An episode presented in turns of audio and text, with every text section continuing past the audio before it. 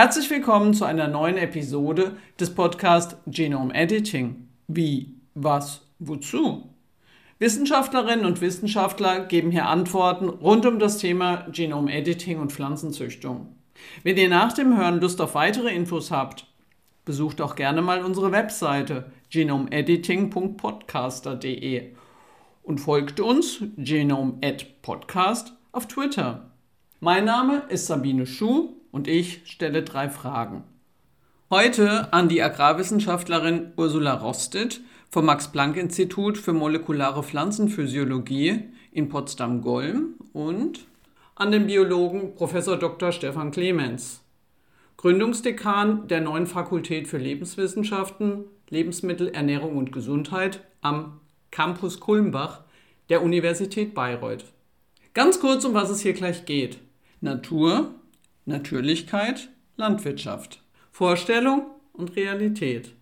Und Ziele und Umsetzungsoptionen der Farm-to-Fork-Strategie der EU-Kommission. Los geht's!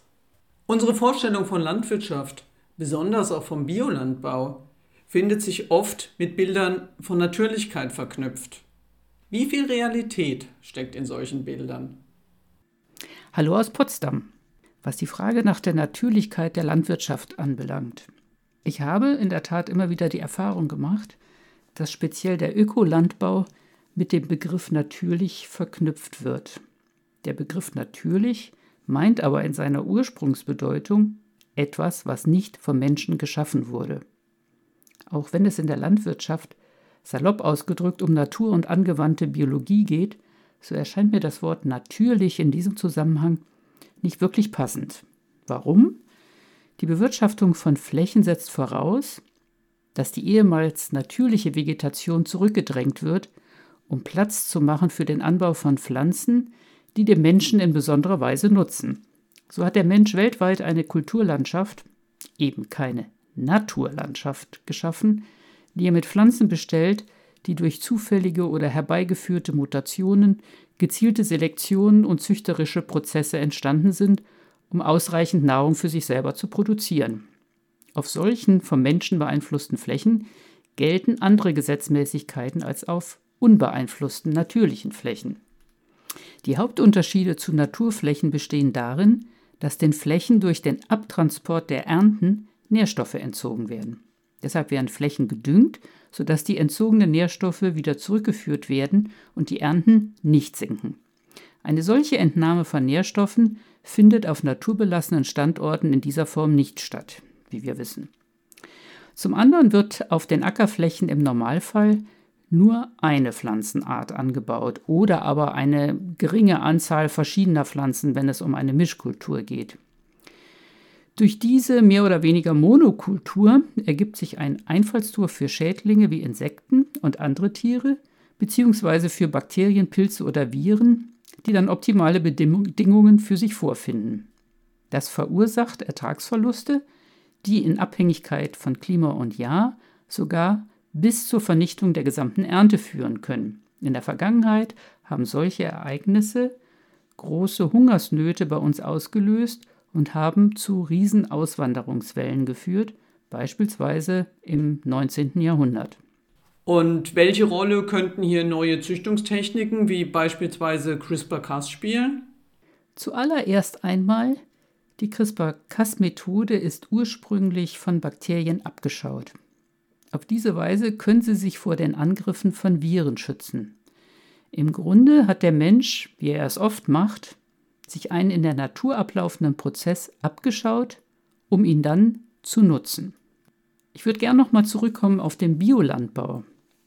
So sind viele der im integrierten Landbau verwendeten Methoden, wie der Einsatz von chemisch-synthetischen Pestiziden sowie von chemisch-synthetischem Stickstoffdünger, also von Pflanzenschutzmitteln und sogenannten Kunstdüngern, wenn man es einfacher ausdrücken will, die sind eben im Biolandbau nicht erlaubt.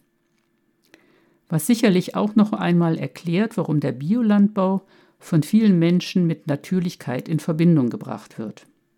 Dafür wird großer Wert auf eine Kreislaufwirtschaft gelegt. Trotzdem haben biologisch wirtschaftende Betriebe insgesamt mit denselben Problemen zu kämpfen wie die integriert Wirtschaftenden. Ohne Mittel zur Bekämpfung von Krankheiten und Schadinsekten kommen biologisch wirtschaftende Betriebe trotz Kreislaufwirtschaft oder vielfältigeren Fruchtfolgen etc. leider auch nicht aus. Beispielsweise werden im Biokartoffelanbau statt Fungizide Kupferpräparate ausgebracht, um die Kartoffeln vor der Kraut- und Knollenfäule zu schützen. Bei hohem Infektionsdruck kann es trotz Kupfereinsatz zum Totalverlust der Bio-Kartoffelernte kommen. Wegen der speziellen Vorschriften für den Bioanbau liegen bei Kulturen wie Kartoffeln oder Getreide die Ernteerträge zum Teil um mehr als 50 Prozent niedriger als im integrierten Anbau und manche Kulturen, wie beispielsweise Raps, können nur in sehr eingeschränktem Umfang überhaupt biologisch angebaut werden, wegen hoher Nährstoffansprüche und oder Fehlen von Bekämpfungsmöglichkeiten gegen Schadinsekten. Der Einsatz neuer Methoden wie CRISPR-Cas ist dazu geeignet, Ernten sicherer zu machen und könnte dafür sorgen, dass im Bioanbau die Erträge gesteigert werden könnten, was dann den Nachhaltigkeitsaspekt dieser Produktionsweise auf jeden Fall stärken würde. Nochmal anders. Die Europäische Kommission will ihr in der Farm-to-Fork-Strategie festgelegtes Ziel von 25 Prozent Ökolandbau bis 2030 erreichen und lotet zugleich die Einsatzmöglichkeiten von Genome Editing aus. Ein Widerspruch? Professor Clemens? Grundsätzlich sehe ich hier keinen Widerspruch, da ohne weiteres unterschiedliche Strategien nebeneinander existieren können. Allerdings sollten wir nach meiner Überzeugung unvoreingenommen und möglichst ohne Vorfestlegung nach den besten Wegen für die Landwirtschaft suchen. Die Farm-to-Fork-Strategie hat als wesentliches Ziel eine nachhaltigere Landwirtschaft, die also zum Beispiel den Ressourceneinsatz verringert und die Biodiversität weniger stark bedroht. Mit Ökolandbau gehen jedoch Ertragseinbußen einher. Das heißt, pro Flächeneinheit wird weniger produziert als in konventioneller Landwirtschaft. Damit steigt bei gleichbleibenden Bedürfnissen prinzipiell der Flächenbedarf und damit die Gefahr für die Biodiversität. Denn grundsätzlich sind nicht kultivierte Flächen immer besser als kultivierte Flächen für die Biodiversität. Damit würde also auch Ökolandbau von züchterischen Innovationen profitieren können, um etwa durch Ertragssteigerungen nachhaltiger zu werden. Das wird noch deutlicher mit einem Blick auf Krankheitsresistenzen. Bisher müssen im Ökolandbau giftige Kupferverbindungen eingesetzt werden. Genommeditierung hat schon gezeigt, dass Krankheitsresistenzen von Nutzpflanzen nachhaltig erhöht werden können. Damit würde der Einsatz solcher Gifte entfallen. Ist Genommeditierung im Ökolandbau realistisch? Derzeit ist das sicher schwer vorstellbar.